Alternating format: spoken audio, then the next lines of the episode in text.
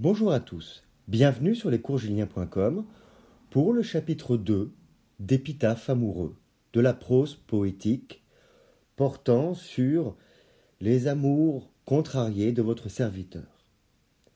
Chapitre 2 Chance ou destin. Parfois, dénouer les fils malins des coïncidences n'aboutit qu'à comprendre du destin l'incidence. Et dans cette histoire de l'amour, l'innocence. Elle doit être bien loin de ses considérations, vivant le moment présent dans les bras de son nouvel Apollon. Je n'ai pas la même occupation. Je me remémore qui nous étions. De la Bibliothèque nationale au quai de Seine à Paris, de la journée à la soirée, à notre état d'esprit, et pourtant. Après la recherche et l'étude, je rejoignais des amis à Paris-Plage, manifestation estivale parisienne, donnant un air de vacances à la capitale sous le soleil.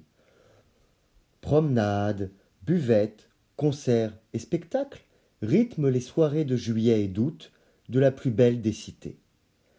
À Paris-Stamboul, la bien nommée, la cité qui règne, dans mes voyages peu innombrables, Paris reste une ville mémorable. Ville d'histoire, d'architecture, de pouvoir et d'amour tous les jours.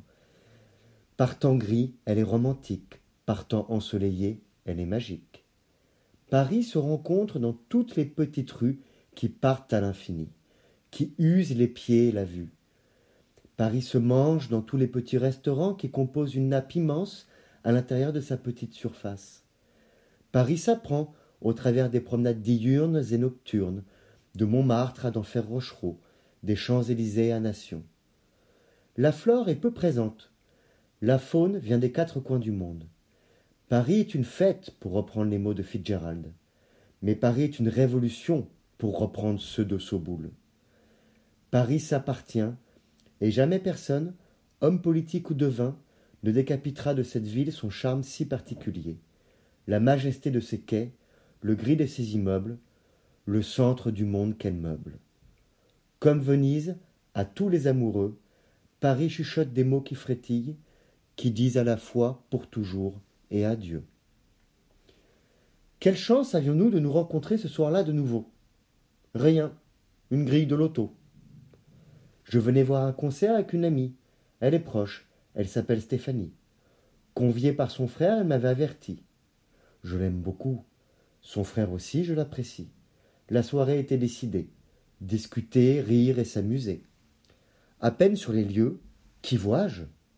Cette jeune fille avec qui j'avais parlé elle, que je croise dans le flux grossissant des badauds parisiens. Je la reconnais, elle me voit. En une journée, nous nous croisons deux fois. Quelques mots échangés ne trahissaient aucun émoi. Seulement une interrogation. Le destin auquel je ne crois pas, auquel elle croit plus que moi, venait de frapper une fois.